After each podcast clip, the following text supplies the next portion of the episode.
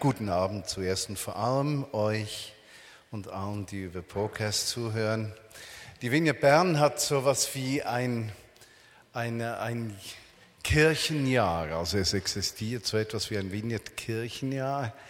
Falls ihr das noch nicht genau wisst, wie sieht das aus? Nun, einen großen Teil oder das, eines der großen Feste des Vineyard Kirchenjahres haben wir am letzten Sonntag gefeiert, das Erntedankfest. Da feiern wir Gottes Güte, Versorgung, Führung äh, während des vergangenen Jahres. Wir bringen aber in diese Zeit, in dieses Erntedankfest verschiedene Dinge mit. Am letzten Sonntag zum Beispiel auch unsere Nöte, Herausforderungen, Probleme, Schwierigkeiten, die haben wir ebenso sehr zu diesem Erntedankfest gebracht, in dem Sinne, dass wir gesagt haben, Jesus, ernte du das weg was in meinem Leben Herausforderung ist. Im November feiert die Vineyard Bern jedes Jahr den Mitarbeitermonat.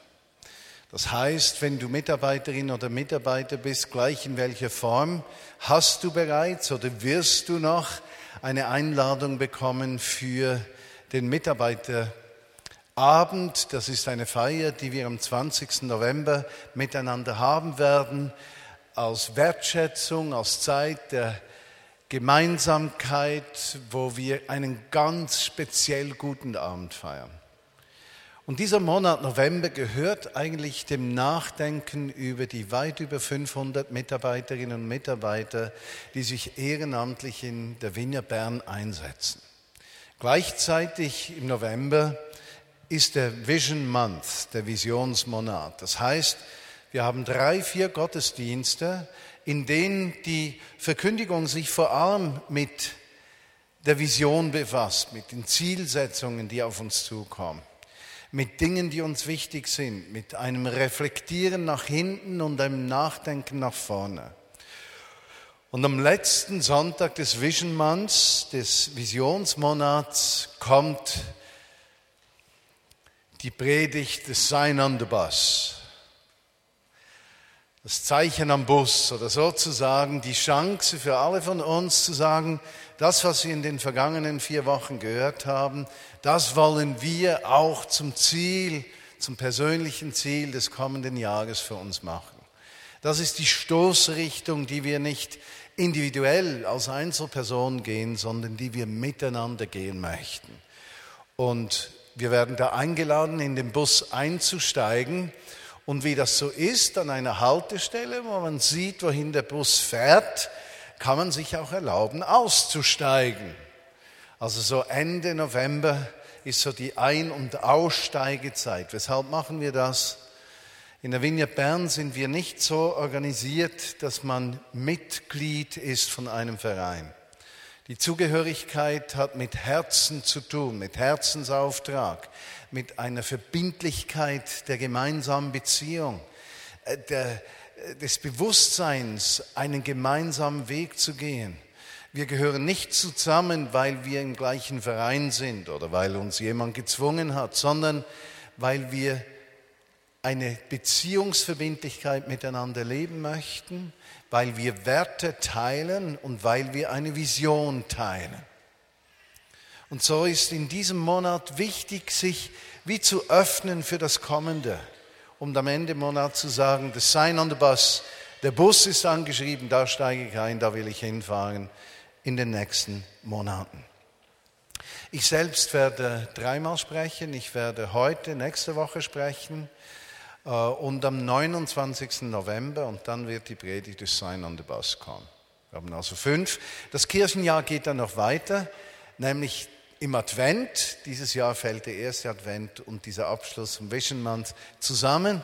Advent, Epiphania heißt auf die Erscheinung warten. Also wenn wir die Vision geklärt haben, wenn wir geklärt haben, wohin wir gehen möchten, dann beginnt das Warten auf die Erscheinung Jesu Christi. Weshalb? Nun, wir sind uns bewusst, dass die beste Vision kraftlos ist, wenn nicht die Herrlichkeit und Gegenwart Gottes kommt und das verwirklicht. Unsere Visionen sind ja nicht Gedanken von Menschen für Menschen, sondern das Empfinden, wir versuchen Gottes Stimme zu hören. Wir versuchen das, ja? Können das nicht perfekt, versuchen das, um dann zu sagen, wir öffnen unsere Herzen für Gottes Gegenwart und Führung, damit wir diese Dinge umsetzen können.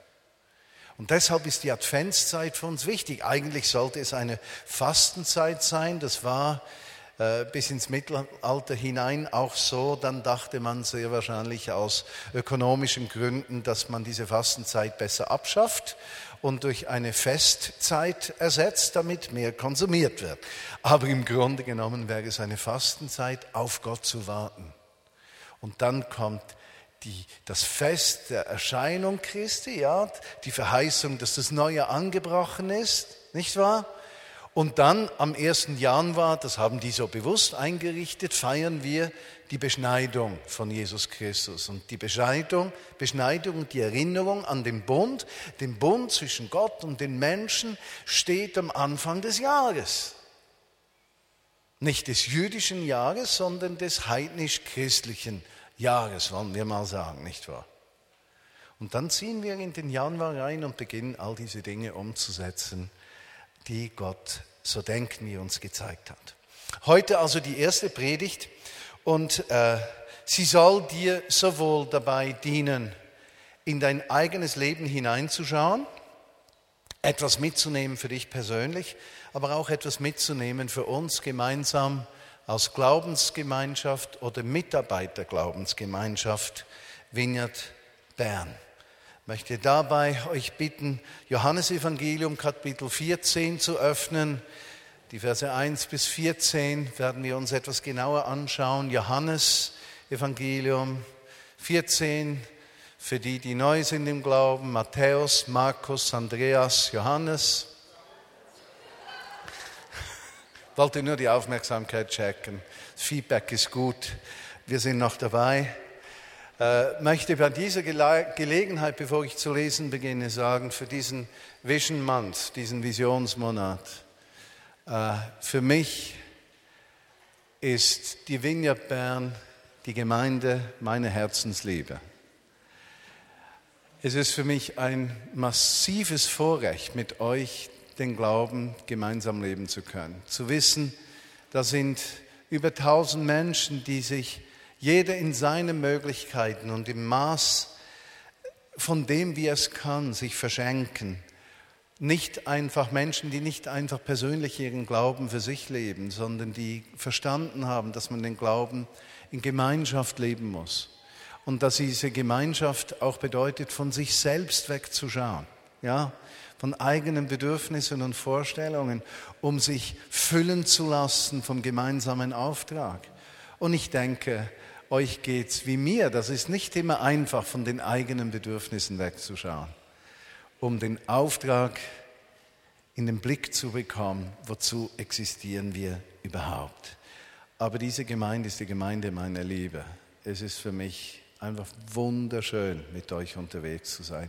Auch denke ich manchmal, die Schmerzen zu teilen der Familie, Schmerzen im beruflichen Umfeld, geistlichen Umfeld, zu wissen, wir sind nicht nur zusammen, wenn es gut geht. Ja? Wir sind auch zusammen, wenn es mal nicht gut geht. Und wir beurteilen uns gegenseitig nicht am Erfolg, sondern an der Liebe, die Gott zu einem jeden von uns hat. Wir denken gut voneinander, weil Gott gut denkt. Und das öffnet uns auch für den Dienst aneinander und den gemeinsamen Dienst in der Welt. Gehen wir zurück, Johannes 14. Ich lese den Vers 1. Euer Herz erschrecke nicht. Vertrauet auf Gott und vertrauet auf mich. Wenn ich also an die kommende Zeit denke, da nimmt dieser Satz, dieser erste, schon unglaublich viel zusammen. Euer Herz erschrecke nicht. Nun, es gibt in unserer Umwelt, in der Gesellschaft viele Gründe im Moment zu erschrecken. Also äh, die wirtschaftliche Herausforderung, die sowohl der Börsenindex bald wieder dort ist, wo er war, müssen wir doch zugeben, dass unser Vertrauen in die Weltwirtschaft und Schweizer Wirtschaft extrem wechselhaft ist. Wir alle haben in irgendeiner Form oder einer anderen gemerkt, dass die gegenwärtige Krise, ob es eine politische Krise ist, eine wirtschaftliche Krise, uns herausfordert. Und wir merken viele Dinge, die äh, für uns sicher waren, die, die, die fest waren, die kommen ins Wanken. Wir merken das am Verhalten des Bundesrates zum Beispiel, der manchmal äh, etwas vermittelt von Unsicherheit. Wir merken das in der Wirtschaft, wir merken das an Ungerechtigkeit, die uns auffällt. Wir merken das an der unstetigen Bewegung politisch. Gleich wo wir hinschauen, sind Dinge in Bewegung. Und das löst etwas aus in uns. Das Bewusstsein, wir leben in einer Zeit der Veränderung. It's a time of, time of change. Und Veränderung, gleich in welcher Art und Weise, ist für den Menschen grundsätzlich und zuerst immer herausfordernd. Vielleicht hast du im vergangenen Jahr geheiratet. Einschneidende Veränderung mit traumatischer Auswirkung. Traumatisch deshalb, weil dein Leben vorher anders war als dein Leben jetzt. Veränderung. Vielleicht hast du habt ihr ein Kind gekriegt. Menschen denken immer, oh, wie schön diese Babys. So, die Menschen lügen nie so viel, wie wenn sie über Babys sprechen. Weil alle Babys sind wunderschön. Ich gebe keinen anderen Kommentar. Aber wir wissen, wovon wir sprechen. Und es ist herrlich, ein Kind zu kriegen, aber für ein Ehepaar eine massivste Herausforderung der Ehebeziehung. Ja? Einschränkung der Aufmerksamkeit, vielleicht schlaflose Nächte, vielleicht Niedergeschlagenheit der Mutter äh, nach der Geburt des Babys, vielleicht Überforderung des Vaters, der es sich nicht gewohnt ist, dass sich seine Frau nicht um ihn kümmert. Trauma pur. Veränderung bedroht. Und eigentlich ist es so, dass Veränderung immer bedroht, ob es gute, positive Veränderung ist oder negative Veränderung. Veränderung bedroht das Gewohnte. Und deshalb sind wir so stark herausgefordert in jeder Art von Veränderung. Wirtschaftsprobleme, vielleicht ist ein Job bedroht. Äh, was haben wir gelesen, wenn ich es nicht falsch interpretiere? Äh, Swiss hat einen Gewinneinbruch von 70 Prozent. Über 20 Flugzeuge werden über, Winter, über das Winterhalbjahr eingestellt, mangels äh, Bedürfnissen zu fliegen. Bei Erstklassen- und Business-Class-Flügen ist der Einbruch so markant, weil alle heute Economy, also Touristenklasse fliegen und nicht mehr Erste- und Businessklasse. Das verunsichert. Der Mensch wünscht sich im Grunde genommen, dass immer alles berechenbar gleich ist. Wir leben in einer Zeit der Veränderung. Jeder von uns. Vielleicht bist du im vergangenen Jahr Rentner geworden, kriegst Pension seit zwei, drei Monaten und die Ehe ist herausgefordert. Weil das, was mal war, nicht mehr ist. Und es gilt, sich auf die neue Situation einzustellen. Genauso geht es in der christlichen Gemeinschaft. Wir haben im vergangenen Jahr Veränderungen erlebt. Sich für Vision, Gottes Absichten zu öffnen, heißt praktisch nichts anderes, als sich für Veränderung zu öffnen. Und in diese Situation hinein, und da wünsche ich mir, dass du das mitnehmen kannst, steht dieser erste Vers in Johannes 14. Dein Herz erschrecke nicht. Vertraue auf Gott und vertraue auf mich, sagt Jesus. Äh, die, die Kernfrage in einer Zeit der Veränderung ist immer, wo sind die Konstanten? Was ist konstant? Ich habe das Vorrecht, über 35 Jahre mit meiner Frau verheiratet zu sein. Diese Ehebeziehung ist eine massive Konstante meines Lebens. Diese Konstante gibt mir Kraft, Sicherheit. Sie ist in gewissem Sinne wie eine Sonne um die der Planet meines Lebens sich kreist, in einem gewissen Sinne. Schön gesagt, ha? Ja, wunderschön. Meine Frau ist die Sonne meines Lebens, um die mein Leben wie ein Planet kreist. Das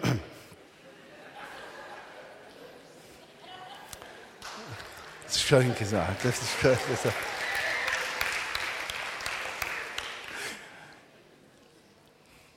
Beziehungen geben Sicherheit.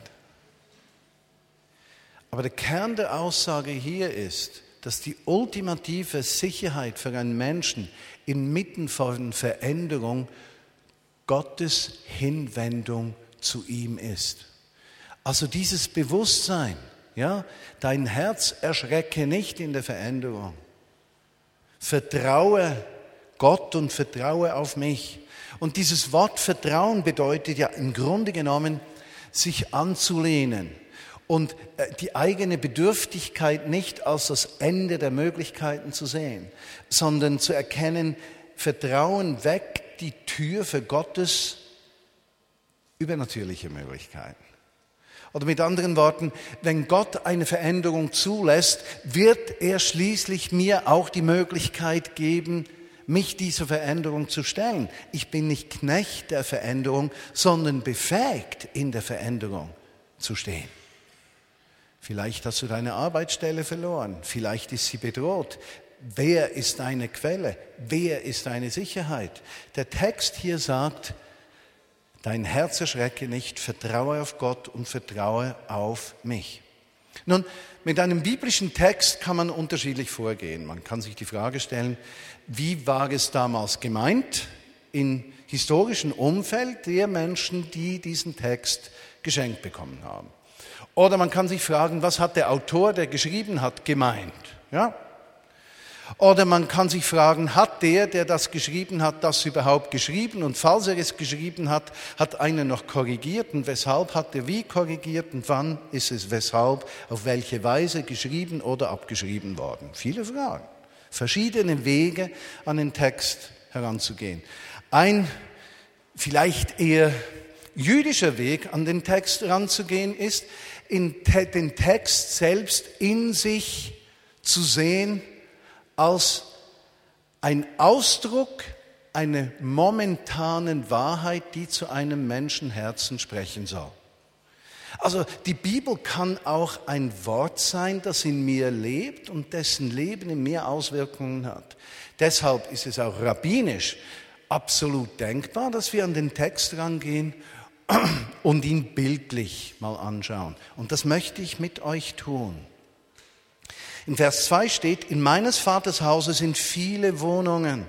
Wo nicht, so hätte ich es euch gesagt. Ich gehe hin, euch eine Stätte zu bereiten. Und als ich mir diesen Text durch den Kopf habe gehen lassen, habe ich gedacht, Martin, dein Herz erschrecke nicht, vertraue auf Gott und vertraue auf Jesus. Also in Zeiten der Veränderung wird er für mich sorgen. Er ist die Quelle meines Lebens. Er ist die Sicherheit, ja, meines Alltags. Und dann las ich, in meines Vaters Hause sind viele Wohnungen, nicht wahr? Ich gehe hin, euch etwas vorzubereiten. Und sofort kam der Gedanke zu mir. Inmitten der Veränderung hat Jesus Christus die Änderung bereits vollzogen. Er ist bereits dort in der Veränderung drin. Wenn du am 1. Juli 2010 entlassen wirst von deiner Arbeitsstelle, ist er jetzt bereits am 1. Juli 2010 und er bereitet deine Städte bereits vor. Verstehst du? Und wenn das Problem XY Streit in deiner Familie eine massive Veränderung bringt am 1. März 2010, dann ist Jesus jetzt bereits dort, um dir eine Stätte zu bereiten, damit diese Herausforderung dich nicht überfordert. Er ist bereits im Vornherein da. Deshalb kann er sehr gut sagen, fürchte dich nicht, erschrecke nicht. Vertraue mir, ich bin bereits dort. In den Herausforderungen des kommenden Jahres, ich bin schon dort. Ich bereite die Sache bereits vor. damit sie dir zum Guten und nicht zum Schlechten dient, damit du den, der Veränderung nicht ausgeliefert bist, sondern damit die Veränderung, die auf dich zukommt, vorbereitet ist in einer ermutigenden Weise. Wow. Er ist bereits dort. Und dann sagt er, und wenn ich hingehe und euch eine Stätte bereite, so komme ich wieder und werde euch zu mir nehmen, damit ihr seid, wo ich bin. Es gibt keine Situation des kommenden Jahres in deinem Leben, wo du alleine stehen wirst. Ob du durch eine Scheidung gehst, ob du Freundschaften verlierst, Kinder verlierst, Arbeitsstelle verlierst, ob du ein Sechser im Lotto hast, deine Frau kennenlernst oder deinen Mann ein Kind kriegst. Verstehst du? Er ist immer bereits dort. Es gibt nichts, aber auch überhaupt nichts, was sich seiner vorbereitenden Handlung für dein Leben entzieht. Seine Absicht für nächstes Jahr für dich ist getragen von Liebe, Güte und Barmherzigkeit. Wow. Wo ich aber gehe, wisst ihr und ihr kennt den Weg. Dann sagt einer der Jünger, Thomas, sagt zu ihm, ja, Moment mal, wir wissen nicht, wohin du gehst. Wie können wir den Weg wissen? Geht es uns nicht so? Wir möchten auch gerne wissen, was nächstes Jahr Sache ist möchten noch wissen, 5. Oktober geschieht das und das. Wäre doch cool, besonders für Menschen, die sich auf eine, äh, auf eine Partnerschaft freuen, sozusagen. Ja, Wäre doch cool, man wüsste das. Sag uns doch, sagt Thomas, sag uns doch. Wie können wir das wissen? Und jetzt kommt etwas Wunderschönes. Und Jesus spricht zu ihm, ich bin der Weg, die Wahrheit und das Leben. Es spielt überhaupt keine Rolle, wo du sein wirst, solange du sicherstellst, dass du mit ihm auf dem Weg bist. Wow. Er ist der Weg. Seine Nähe zu suchen bedeutet gleich, in welche Veränderung du reinkommst. Du bleibst in seiner Nähe. Es ändert nichts an seiner Vorsorge. Ich bin der Weg. Die Wahrheit. Wahrheit ist nicht einfach Abwesenheit von Lüge. Ja? Wahrheit ist Klarheit, Erkennen, ist äh, Wissen, ungetrübtes Wissen, dass das intellektuelle Wissen übersteigt und zu einem Herzenswissen wird. Wenn Jesus unsere Wahrheit ist, dann heißt es, mein Wissen, meine Gefühle, mein Denken, mein Sein, mein, mein Ganzes und alles, was mein Leben betrifft, ist von dieser Klarheit der Liebe Gottes umfangen. Ja? Es gibt nichts, was sich entzieht. Und wenn er sagt, ich bin das Leben, heißt es, alles, was geschieht in deinem und meinem Leben, alles, was Gott durch die Vigne tun wird, führt zum Leben hin. Auch wenn wir nicht genau wissen, was auf uns wartet. Ich meine, gesetzt den Fall, wir hätten aus irgendeinem Grunde nächstes Jahr 10.000 Menschen, die sich zu Jesus bekennen. Ja, und die waren alle zufälligerweise in die Vineyard Bern. Ich meine, wir hätten eine mittelmäßige Überforderung, weil sehr wahrscheinlich jeder von uns drei Hauskreise leiten müsste. Ich meine, wir würden rotieren. Change heißt nicht immer negativer Change, Veränderung heißt nicht notwendigerweise negativ. Veränderung kann positiv sein und ist genauso herausfordernd. Er ist der Weg, deine Nähe. Du bist die Wahrheit, bei dir ist Klarheit. Du bist das Leben. In dir führt alles zum Leben und nicht zum Tod. Verstehst du, das kommende Jahr bereitet es vor. Natürlich mögen einige einwenden, dieser Text, Johannes 14, ist eskatologisch, endzeitlich zu verstehen. Den möchte ich sagen, nein, nein, wir dürfen den auch so annehmen als Text und hineintauchen in diesen Trost, in diese Ermutigung, in diese Kraft, die aus dem Text kommt und uns Perspektive gibt für die Zukunft. Wow. Ich bin der Weg, die Wahrheit und das Leben. Niemand kommt zum Vater als durch mich. Und das hat mit dem kommenden Jahr zu tun. Hör gut zu. Der Vater sendet den Sohn, okay? Jesus. Jesus sendet den Geist. Ja? Für die, die schon länger Christen sind, alles klar. Der Geist sendet die Gemeinde. Der Geist führt die Gemeinde in den Gehorsam gegenüber König Jesus und am Ende der Tage wird Jesus diese Herrschaft dem Vater zurückgeben. Schaut mal, unser Christenleben ist dynamisch. Das heißt, es ist in Bewegung. Der Vater sendet den Sohn, der Sohn den Geist, der Geist die Gemeinde. Und so sind wir hineingesät in diese Welt. Wir sind nicht in diese Welt gesät, um uns vor der Welt zu fürchten. Ganz im Gegenteil. Nichts, was in der Welt geschieht, aber auch gar nichts hat die Kraft, uns Angst einzujagen, denn das Wort Gottes sagt, Furcht ist nicht in der Liebe, aber vollkommene Liebe treibt jede Furcht aus. Deshalb ist es in unserer staatspolitischen Verantwortung als Schweizer, falls du Schweizer Bürger bist, in Abstimmungen und Wahlen so wichtig, dass wir die Welt nicht als Feind sehen, sondern als Feld der Möglichkeiten, wo Gottes Wille sichtbar wird. Und alle, die uns Angst machen wollen mit irgendwelchen Geschehnissen, müssen wir sagen, der Aufhänger unserer Meinungsbildung ist nicht Furcht und Angst, sondern Gottes Möglichkeiten und Liebe zu allen Menschen. Das prägt unser Denken. Wow. Wow.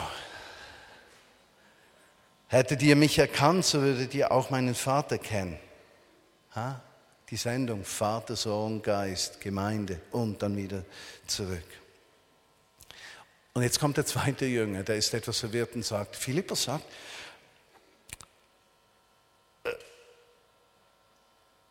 Herr, zeige uns den Vater, so genügt uns. Also dieser Text zeigt so, schön, dass Zweifel nicht tragisch sind. Hast du das gehört? Zweifel sind nichts Tragisches. Zweifel sind etwas absolut Normales. Häufig auch etwas Gesundes.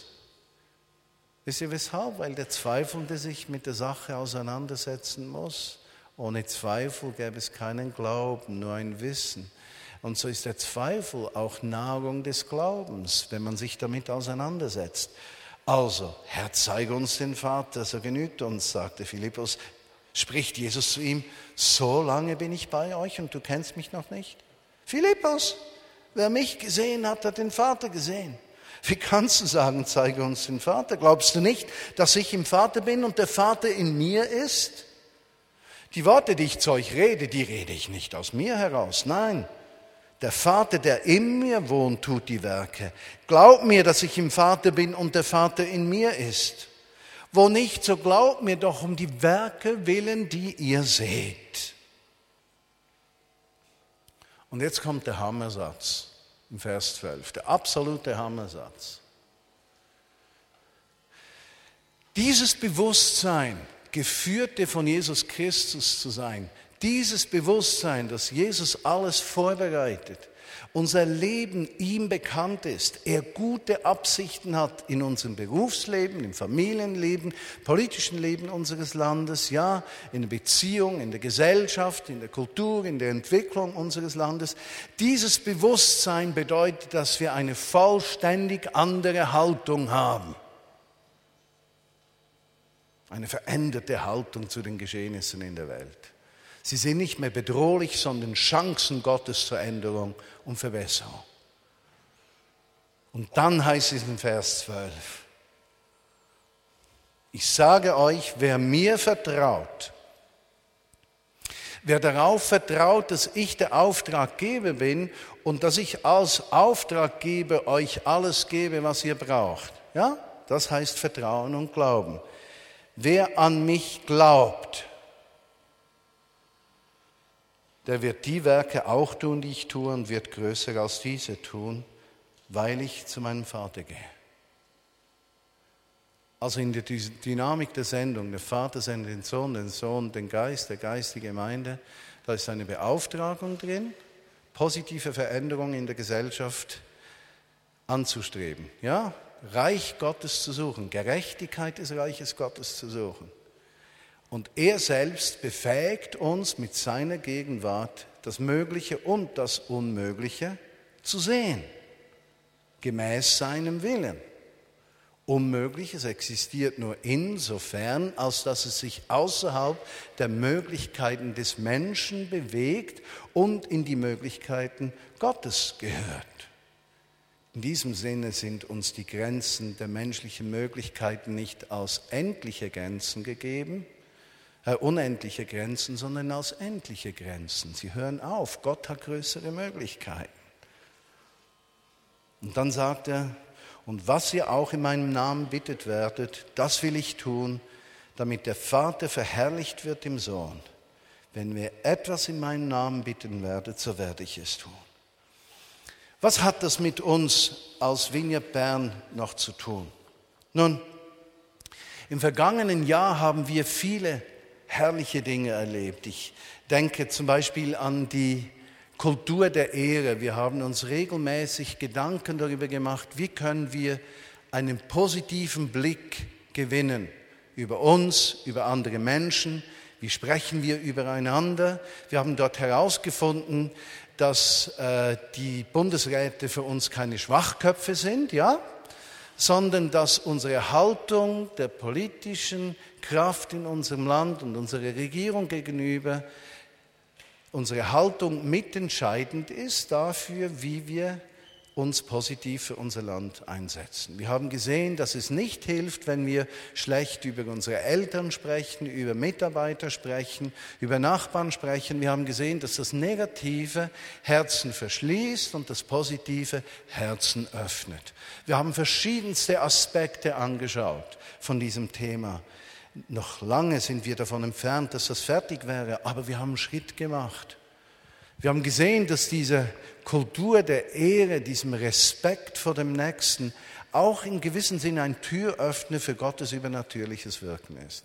Und so haben wir in diesem Jahr massiv erlebt, wenn wir unterwegs waren, war das auf der Straße zum Beispiel mit dem Wunderstuhl, äh, wenn wir für Menschen gebetet haben und Menschen geheilt worden sind, dass wir massiv beinahe überfordert waren von Gottes Gegenwart. Oder ich denke, am vergangenen Wochenende habe ich eine God-Story gehört von einem Wochenende einer Gruppe aus der Vineyard Bern, die füreinander gebetet haben und, und auffällige, massive Heilungen erlebt haben. Ja, herrlich. Gott wirkt aus seinen Möglichkeiten heraus. Ich denke an Hören vom Himmel, diese laminierten Bilder A4-Größe, die an eine Wäscheleine gehängt werden und wir sprechen Menschen auf der Straße an, ob sie ermutigt werden möchten. Und die Mehrzahl sagt ja und dann erklären wir anhand von den Bildern, die wir auswählen für diese Menschen, ermutigende Dinge.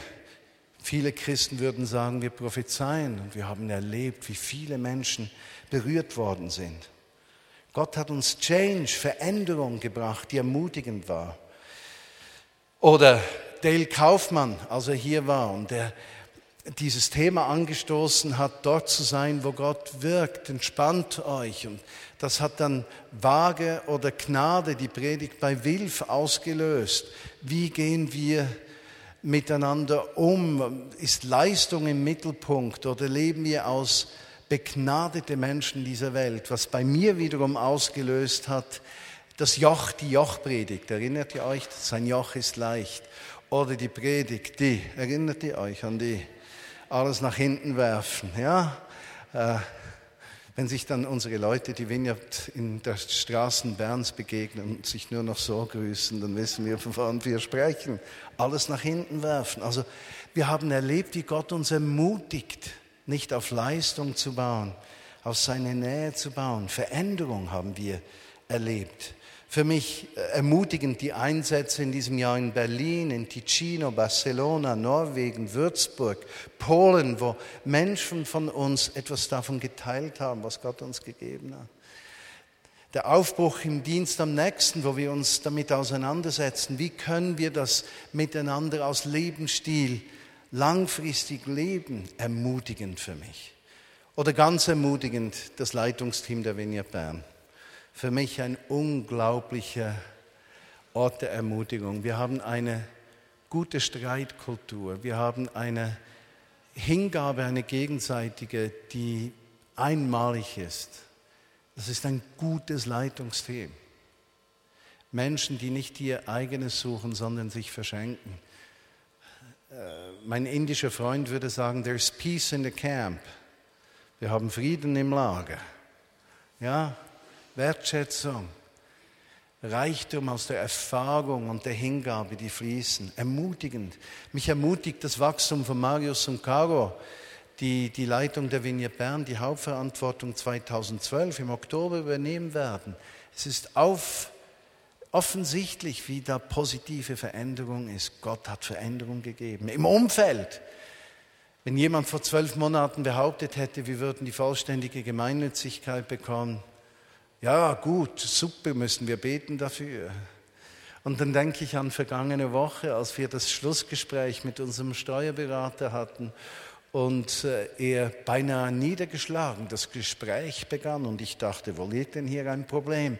Und ich dann herausfand, das einzige Problem, das für ihn bestand, lag darin, dass er sagte, wir haben das Ziel weit überschossen. Wir haben weit mehr erreicht, als wir überhaupt zu erreichen gedacht haben und ich dann mich etwas erholte und sagte, ja verstehen Sie, viele Menschen leben im Rahmen ihrer Möglichkeiten. Wir möchten als christliche Gemeinschaft im Rahmen von Gottes Möglichkeiten leben. Und Gottes Möglichkeiten sprengen menschliche Möglichkeiten. Und für uns bedeutet das, Gott hat uns Segen gegeben, worauf der eine sagt, ja, ja, so, so, so genau, so etwas muss es gewesen sein. Gott schenkt Veränderung. Ich denke an die, äh, an die Tatsache, das Kornhaus vor einem Jahr, wer hätte gedacht, dass die Vineyard Bern in eines der prominentesten öffentlichen Gebäude der Stadt Bern umzieht, mit den Räumen für die Kinder, für Schulung, Büros und Bistro und so weiter. Wer hätte das gedacht? Ich nicht. Change, Veränderung. Aber er bereitet vor. Ich, bildlich gesehen denke ich mir, am 1. März 2009 saß Jesus bereits im Kornhaus, hat sich am Kopf gekratzt und gedacht, ich frage mich schon, wohin die die Möbel stellen werden. Versteht ihr? Vorbereitet. Wow. Ich denke an die Tatsache, Wilf Gasser, der Präsident der Schweizerischen Evangelischen Allianz, wurde und das Herz der Vignette Bern, was Gott uns gegeben hat, auch dort weiterträgt. Ja? Also Gott führt uns an Orte, bedeutungsvolle Orte hin. Ich denke an Ricardo Lumengo, der im zweiten Jahr als Nationalrat äh, im Bundeshaus sitzt und auch etwas von der Botschaft, die wir tragen im Herzen, von Gerechtigkeit Gottes dort auslebt. Ist doch sensationell. Gott hat Veränderung gegeben. Äh, er bewegt sich. Das Wichtigste in dieser Bewegung ist, dass wir über diese Welt nicht negative Dinge sehen. Ich habe einen Text geschrieben, den möchte ich euch zum Abschluss kommen vorlesen, weil er in meinen Augen genau das zum Ausdruck bringt, was ich sagen möchte. Wie wollen wir nächstes Jahr die Entwicklungen in der Welt sehen und wie wollen wir sie bewerten? Individuell in unserem Leben und als Gemeinschaft. Nun, wir leben in einer nachchristlichen Zeit. Und diese nachchristliche Gesellschaft, sie ist keine werteverleugnende, unmoralische Gesellschaft, die sich gegen den Menschen stellt. Die nachchristliche Welt hat viele Werke, Werte, schenkt dem Individuum eine große Beachtung, das wirkliche Empfinden, unsere Welt zu einem besseren Ort zu entwickeln. Die Menschen um uns herum wollen das. Wenn wir es mit Menschen der nachchristlichen Gesellschaft zu tun haben, dann sprechen wir nicht über eine grundsätzlich schlechte und böse Gesellschaft. Wir sprechen auch nicht von einer Gesellschaft, die für das Übernatürliche verschlossen wäre. Es ist eigentlich eine geistliche Gesellschaft, die fest verankert ist im Verlangen, das Leben aller zu verbessern. Die Leute um uns herum, die möchten das Leben verbessern. Sie ist weit davon entfernt, uniform zu sein. Sie ist vielmehr extrem individualistisch, hat einen Touch von Hedonismus. Hedonismus ist Lust als höchstes Gut der Erfüllung. Sie wünscht sich aber die Verbesserung der Lebensumstände aller Menschen. Diese Welt ist nicht unser Feind. Habt ihr das gehört? Die Welt da draußen ist nicht unser Feind. Sie ist das Feld von Gottes Ernte und die von Gott zugelassene Vorbereitung für Gottes Verlangen, den Nöten und den Bedürfnissen der Menschen zu begegnen. Was um uns herum geschieht, ist nichts anderes als Gottes erbarmendes Eingreifen, damit seine Kirche, habt ihr das gehört, seine Kirche sich um die Nöte der Menschen kümmern kann. Dazu sind wir berufen. In den nächsten Sonntagen werde ich dann noch expliziter erklären, wie wir das tun könnten. Aber der Kern für uns heute ist, wollen wir den Nöten dieser Welt begegnen? Denken wir gut von den Menschen um uns herum? Ist diese Gesellschaft unser Feind? Oder werden diese Menschen Verbündete von Gottes Absicht, dass seine Liebe den Bedürfnissen und Nöten der Menschen begegnen kann. Sprechen wir diese Welt schlecht oder bringen wir etwas von dieser Liebe zum Ausdruck, die Gott zu diesen Menschen hat? Und sind wir bereit, mit der Offenheit für die Kraft des Übernatürlichen, des Wirken des Heiligen Geistes zu dienen? Sind wir bereit, unser Haben gut zu teilen? Sind wir bereit, Gerechtigkeit zu suchen? Ja, möchte euch ganz herzlich die Abstimmung in vier Wochen am 22. November empfehlen. 29. Ja, Hauptsache ihr geht. Fragt euch bei jeder Frage, die uns gestellt wird, was sagt Jesus zu diesem Thema?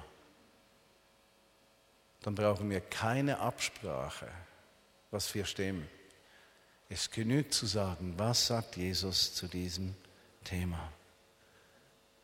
Vor uns bewegt sich etwas, was im nächsten Jahr viele Menschen in die Vineyard Bern schwemmen wird.